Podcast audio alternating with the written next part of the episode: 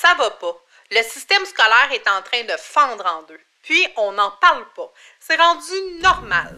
On ferme les yeux comme si ça n'existait pas. Mais c'est nos enfants qu'on envoie se faire formater, pas des ordinateurs.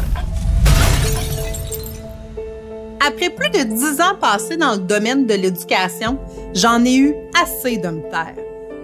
Aujourd'hui, je prends la parole au nom de tous les parents, les enfants et intervenants du milieu dans une seule et unique mission, lever le voile sur la crise éducative au Québec. Inspirant, savoureux et franchement audacieux, le podcast Entre deux guillemets, c'est non seulement la voix du ras-le-bol collectif, mais c'est surtout l'espoir d'un avenir meilleur pour nos adultes de demain. Puis, promis, on fera pas juste brasser les affaires, on va aussi les faire bouger pour vrai. Parce que la détresse éducative, c'est pas un mythe ou un argument politique cute. C'est la réalité pour bien des familles au Québec. Je suis Marie-Sophie Guillemette et je dis ensemble, soyons le changement. Aujourd'hui, on va parler du sujet que je parle le plus depuis les trois dernières années. J'en ai fait mon cheval de bataille chez entre guillemets, euh, c'est à ce niveau-là qu'on accompagne le plus les familles qui se dirigent vers nous. C'est comme ça qu'on s'est fait connaître aussi euh, à travers le temps comme des spécialistes, comme une équipe euh, d'enseignants brevetés expérimentés qui se spécialisent. Alors j'ai nommé l'école maison. Ce que j'ai envie aujourd'hui de faire avec toi, c'est de démystifier l'école maison, dans, de m'assurer que tu comprennes c'est quoi et que peut-être que tu réalises que c'est peut-être une des possibilités qui s'offre le plus à nous au Québec pour euh, aller vers l'alternatif, aller vers des méthodes qui conviennent à plusieurs familles. Je te raconte une anecdote pour commencer. Si tu ne le sais pas, moi, l'école maison, ça me disait vraiment rien. Quand j'étais enseignante, ça en était peut-être même menaçant parce que j'avais des stéréotypes gros comme l'univers. Je pensais que c'était des familles euh, qui étaient grano, euh, qui voulaient être en dehors du système scolaire. Tu sais, là, les, les personnes là, qui sont contre le gouvernement, puis contre tout le monde. J'avais vraiment des gros stéréotypes parce que je ne connaissais pas ça. J'avais des gros stéréotypes aussi parce que ça me menaçait dans, euh, dans qui j'étais je suis enseignante, j'ai fait quatre ans d'université, euh, je sais la progression des apprentissages, comment enseigner aux élèves. Pourquoi les parents, eux, seraient capables de faire ça à la maison? Oh, et là, quand j'ai euh, appris qu'est-ce que c'était exactement l'école maison, j'ai vraiment changé mon fusil d'épaule. Puis, si tu écouté mes deux premiers épisodes de podcast, je t'ai expliqué que j'avais eu une personne très significative dans mon parcours qui est Amélie Paquet, qui fait l'école maison avec ses, quatre enfants et qui est professeur au secondaire et qui, m'a vraiment expliqué qu'est-ce qu'était l'école maison et sa crédibilité d'être enseignante. Moi, ça m'a, je l'ai écouté et je l'ai écouté. L'école maison, c'est une méthode alternative. Puis, en fait, quand tes parents tu confies euh, l'éducation euh, habituellement à l'école. Donc, nous, on est habitués, quand on était jeune, on est allé à l'école, nos parents ont été à l'école, donc de génération en génération, on est habitué de voir les gens aller à l'école. L'école maison, au lieu que le parent envoie son enfant dans un système, donc dans une école avec quatre murs, décide de garder le pouvoir éducatif parce qu'à la base, c'est le parent qui a le pouvoir éducatif. Donc, décide de garder son enfant à la maison et de lui assurer un enseignement. Et c'est supervisé par euh, la DEM, alors, qu'est-ce que c'est euh, la DEM? C'est euh, la direction d'enseignement à la maison, tout simplement. Et c'est une division du ministère qui chapeaute les familles qui font le choix de faire l'école maison, s'assurer que le parent donne un enseignement de qualité, fait aussi une évaluation euh, à toutes les années. Donc, vraiment un département avec des enseignants qui suivent ces familles-là. Donc, c'est le parent qui enseigne à son enfant. Et il y a plusieurs mythes face à l'école maison. Puis j'avais envie aussi de, de détruire ces mythes-là avec toi. Dans un premier temps, on pense que le parent n'est pas en mesure d'enseigner à son enfant. C'est sûr que le parent se doit lui-même de de, se former, s'assurer de connaître la matière pour être capable de l'enseigner à son enfant, mais n'est pas dans l'obligation de rester seul. C'est un peu ça qu'on qu'on avait comme, comme idée. Puis c'est peut-être que ce que j'avais comme idée, moi, à l'époque, c'est qu'on comme tendance à penser qu'un enfant qui fait l'école maison est enfermé dans, dans un bunker dans son sous-sol, puis qu'il voit pas personne. Mais c'est pas ça la réalité. La réalité, c'est que l'enfant vit sa vie et le, parent prend entre une heure et demie et deux heures, parfois jusqu'à trois heures pour le secondaire, pour enseigner les matières de base. il y a cinq matières obligatoires, français, mathématiques, anglais, sciences et univers social. Donc, le parent prend le temps d'enseigner, de modéliser, et l'enfant fait des exercices dans un cahier ou ça peut être du homeschooling aussi ou d'autres méthodes alternatives, d'autres euh, approches pédagogiques que le parent peut utiliser pour s'assurer que son enfant euh, fasse les cinq matières obligatoires. Et l'objectif ultime à l'école maison, c'est de démontrer que l'enfant a progressé dans son année. Fait que là, on est loin des pourcentages scolaires, on est loin de la performance, on est loin de la comparaison avec les autres enfants il faut démontrer que l'enfant a progressé, même si c'est une petite, une moyenne, une grande ou une très grande progression. Dans les cinq matières obligatoires, l'enfant se doit de progresser. Donc, vous voyez la différence entre ce qui se passe à l'école et ce qui se passe à l'école maison. Premièrement, c'est le parent qui assure que l'enfant voit ce qu'il y a à voir dans son année. Euh, il y a une possibilité d'adapter l'horaire, d'adapter le rythme, d'adapter les activités en fonction de la personnalité, des passions de l'enfant. Et si l'enfant a des difficultés aussi, on peut prendre plus de temps. C'est un, un suivi individualisé. Et il existe tellement maintenant de familles. Saviez-vous, je vous fais une statistique, avant la pandémie, il y avait à peu près 5000 enfants qui étaient scolarisés à la maison et là, on parle euh, entre 12 et 13 000 enfants maintenant qui sont scolarisés euh, à la maison. Donc, il y a eu un engouement sans précédent pendant la pandémie et avec raison parce que l'école a vraiment tardé à mettre en place euh, le système hein, dans, dans école ou ferme, ou ferme. Donc, il y a eu des lacunes. Les, les écarts se sont, euh, se sont, se sont agrandis, hein, les écarts d'apprentissage. Et il y a beaucoup de familles qui ont pris la décision de se retourner vers l'école maison. Et ça l'a pris en popularité. Tout ça pour dire que euh, ça permet vraiment de faire l'unicité, de s'assurer aussi que son enfant, mais s'il y a des choses qu'il comprend moins bien, mais on peut prendre le temps de bien lui expliquer. Et là, vous êtes capable de voir la différence avec ce qui se passe en classe. Et là, je, ne dis pas que ça se passe comme ça dans toutes les classes, mais souvent, ce qu'on remarque, c'est qu'on va enseigner, puis ça, c'est une enseignante d'expérience de plus de 30 ans qui m'a témoigné ça. Elle dit, moi, là, Marie-Sophie, je n'ai jamais plus euh, enseigné à des élèves qui étaient en grande difficulté ou des élèves qui étaient en douance parce que j'étais occupée à m'occuper de la moyenne. Et ça, ça m'a marqué parce que c'est ça qui arrive dans nos classes, c'est qu'on a de la difficulté à faire de la différenciation, c'est-à-dire à, adapter notre enseignement à tous les besoins devant nous. C'est utopique aussi de penser qu'en tant qu'enseignant, quand on a plus ou moins de soutien, euh, de répondre aux besoins de tous les élèves en même temps. Fait que ça, c'est une chose. L'école maison permet vraiment de faire les choses différemment. Puis je vous entends aussi peut-être vous dire comme mythe, ah ben là, mon enfant, euh, s'il fait l'école maison, ben il ne sera pas capable de socialiser, il n'y aura pas de, socialisation possible. ça, c'est une autre chose. Hein? Je parlais de, de l'enfant n'est pas dans un bon cœur, ben c'est le cas de le dire. L'enfant va continuer à vivre sa vie. Il fait une heure et demie, deux heures d'apprentissage formel, euh, d'exercice, euh, que le parent lui explique des concepts, des notions. La balance de la journée, mais il vit sa vie. Ça peut être des activités, sportive, aller au parc, aller à la bibliothèque, parler avec des grands-parents, cousins, oncles, tantes. Il en fait de la socialisation, c'est juste que c'est pas dans un cadre d'élèves du même âge que lui. Et ce qu'on veut dans la socialisation, c'est développer des habiletés sociales. Ça ne veut pas dire que parce que l'enfant, dans une troisième année à l'école et avec d'autres enfants de troisième année, qu'il va développer des habiletés sociales automatiquement. Donc, ceci étant dit, je dis pas que l'école maison est meilleure. Je dis juste que des fois, c'est plus adapté à certaines situations. Pense à un enfant qui a été victime d'intimidation. Pense à un enfant euh, qui, euh, on a parlé de stress et d'anxiété dans les deux derniers épisodes.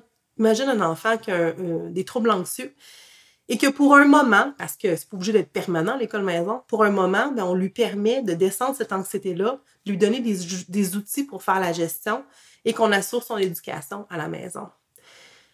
Il n'y a pas de bonne ou de mauvaise situation pour faire l'école maison. Et on peut faire l'école maison deux, trois mois, six mois, un an, trois ans ou tout le parcours primaire et secondaire. Et on voit à travers le temps que si le parent est bien outillé, bien accompagné, qu'il va chercher des ressources externes pour s'assurer que son enfant fasse une belle progression, que les enfants sont autant en réussite, rendus euh, à la fin de leur secondaire, ont un taux de diplomation aussi qui est quand même très, très bien. Je pourrais vous revenir aussi avec des statistiques. Donc, si le parent vraiment met tout en place, le parent, de toute façon, il veut le meilleur pour son enfant. Hein? Si tu es un parent, je suis certaine que tu veux le meilleur pour ton enfant. Il va s'assurer de mettre tout en place, tous les outils pour que son enfant réussisse. Et c'est comme ça qu'entre guillemets est né. Puis j'avais envie de parler justement de l'école maison, puis de démystifier qu'est-ce que c'est, puis de démontrer aussi que c'est beaucoup plus simple qu'on peut le penser. On pense que c'est donc bien compliqué, qu'on a 18 papiers à remplir, tout ça. Je vais vous l'expliquer après, c'est pas si compliqué que ça. On a pensé longtemps que c'était pas la meilleure façon euh, de faire l'école, puis on s'est rendu compte que finalement, mais c'était peut-être une méthode qui convenait à plusieurs familles. Et les parents sont en mesure de faire l'éducation, puis entre guillemets, on s'est dit, OK, un parent n'a pas fait un cours universitaire pour la didactique, pour, savoir comment enseigner. Mais nous, entre guillemets, pourquoi on ne pourrait pas accompagner les parents et les enfants à s'assurer d'une progression scolaire, à s'assurer que lorsqu'ils décident de, faire l'école maison, mais qu'ils le fassent de la bonne façon, et que quand ils arrivent pour remplir les documents pour la DEM, quand ils arrivent pour faire l'enseignement, pour utiliser des ressources, mais qu'on les guide puis qu'on les pisse parce qu'on a cette expertise-là. Pourquoi pas devenir un allié des familles qui font l'école maison? Et moi, ça me rassurait parce que j'ai vu des enfants qui sont arrivés chez nous dépressifs, euh, vraiment très euh, en colère, très euh, au niveau de la confiance, très très basse. Et en quelques semaines avec l'école maison, il y a eu l'épanouissement. Il y a eu, sont allés rechercher une confiance, sont allés rechercher euh, une estime, euh, vraiment un intérêt pour les apprentissages. C'est ça que j'avais envie de témoigner un peu avec ce podcast-là. C'est, je veux pas faire la glorification de l'école maison, mais je veux redonner les lettres de noblesse lorsque c'est bien mené. Ça se peut que tu sois pas d'accord ça se peut que tu sois d'accord avec mes propos. Je t'invite à m'écrire à info-guillemets.ca ou sur mes différentes plateformes Instagram, Facebook, même LinkedIn, juste pour me témoigner ton avis face à l'école maison, face à ce que toi tu as vécu, ce que tu as entendu, peut-être comme professionnel aussi. Viens me parler, viens me témoigner de ça. L'école maison, euh, c'est une alternative qui peut être prise pour toutes les familles pour toutes sortes de raisons. Et on, entend, on en entend de plus en plus parler. Et je pense qu'au Québec, ce qui est nécessaire, c'est d'ouvrir les possibilités éducatives. On a juste à se transporter dans d'autres pays. Je pense ici à la Finlande parce que c'est un des pays qu'on parle le plus au niveau de l'éducation, qui ont euh, un autre modèle éducatif au niveau des installations, au niveau de l'environnement, au niveau des horaires, au niveau de la valorisation des enseignants, au niveau du salaire des enseignants, au niveau de, l'évaluation. Alors, ils commencent très, très tard à faire l'évaluation. Donc, il y a vraiment une autre approche. Et c'est ça que je nous souhaite au Québec. C'est ça que je nous souhaite de se questionner puis de dire, OK, on a le modèle plus traditionnel, aller dans un établissement scolaire. On a une possibilité de faire l'école maison qui donne plus de latitude, plus de flexibilité d'adaptation. Donc, c'est vraiment un bon modèle. On peut combiner avec une école, euh, un centre d'apprentissage libre. On peut aller dans une école alternative. Donc, des choix, il y en a, mais il y en a encore très, très peu. Et c'est ce que je souhaite d'ouvrir les possibilités et d'offrir plusieurs modèles. De décloisonner puis d'éclater un peu les paradigmes puis le modèle préétabli et le seul qu'on pense possible en ce moment et de dire OK, on a des enfants qui ont des besoins différents, qui apprennent différemment, qui ont des rythmes différents, qui ont des histoires de vie, des réalités familiales différentes. Pourquoi on ne pourrait pas proposer plusieurs modèles? Peut-être avec une même ligne directrice, peut-être avec des similitudes, mais qu'on pourrait offrir un choix à nos enfants, à nos parents, offrir un choix. Mais il faut se positionner comme société. Il faut vraiment qu'on prenne la décision de dire ce qui existe en ce moment. Le système, comme il est fait, comme il est construit, ne nous convient plus. Voici ce qui nous convient dans le système, voici ce qui ne nous convient pas. Si toi, tu es un professionnel, si toi, tu es un parent qui a vécu des choses ultra positives dans le système, en école maison, en école alternative, tout ça, j'aimerais t'entendre. Qu'est-ce que tu as vécu? Quelle activité, quelle façon de faire, quel environnement, quelle dynamique, quel euh, type d'enseignant qui te redonne espoir que on peut construire une éducation au Québec à notre image? J'aimerais réellement t'entendre pour être capable soit de te recevoir au podcast ou être en mesure, justement, dans la coalition, de dire, OK, voici les possibilités qui s'offrent devant nous. J'en connais une possibilité qui est l'école maison et c'est la plus facile, la plus accessible euh, pour mon équipe, mais j'aimerais entendre, j'aimerais connaître d'autres possibilités. Parce que ma mission chez Entre guillemets, et la mission aussi par le biais de mon podcast, ma mission c'est communiquer et enseigner toutes les possibilités éducatives. C'est ça que j'ai vraiment à cœur. J'ai vraiment envie d'être le porte-parole de dire au Québec, les possibilités éducatives sont ça, ça, ça, ça, ça. Puis j'ai besoin de toi. J'ai besoin de toi pour que tu me nourrisses. J'ai besoin de toi pour que tu m'apprennes ce que je connais pas. Parce que ce que je connais en ce moment, c'est l'école traditionnelle, l'école maison, centre d'apprentissage libre, école, euh, euh, euh, aussi un petit peu, mais beaucoup l'école maison. Si jamais toi, tu as envie de découvrir l'école maison, que tu te questionnes, tu te dis ça n'a plus de sens, mon enfant dans le système, il y a des écarts, il y a des difficultés d'apprentissage, on l'aide pas comme il devrait être aidé, mon enfant vit de l'intimidation, mon enfant vit du stress, de l'anxiété, euh, a des troubles de santé mentale, peu importe ta réalité, mais chez entre guillemets, là, nous, on, t'aide, on peut t'aider. Alors, je t'invite à visiter www.entreguillemets.ca euh, pour euh, prendre un appel avec notre équipe et voir comment on peut t'accompagner dans l'installation de ton école maison parce que on croit sincèrement que tous les enfants devraient pouvoir avoir une chance égale d'apprendre, mais on n'est pas sur le même moule. Et c'est ça le message, c'est qu'on n'est pas sur le même moule. On se doit absolument d'offrir différentes façons, différentes façons d'enseigner à nos jeunes au Québec. Alors j'espère que cet épisode t'a parlé. J'espère que tu comprends un peu plus en quoi consiste l'école maison. Si jamais tu as des questions par rapport à l'école maison, ben, chez Entre guillemets, c'est notre spécialité. Je fais euh, souvent des séances de formation sur ma page Facebook, Entre guillemets.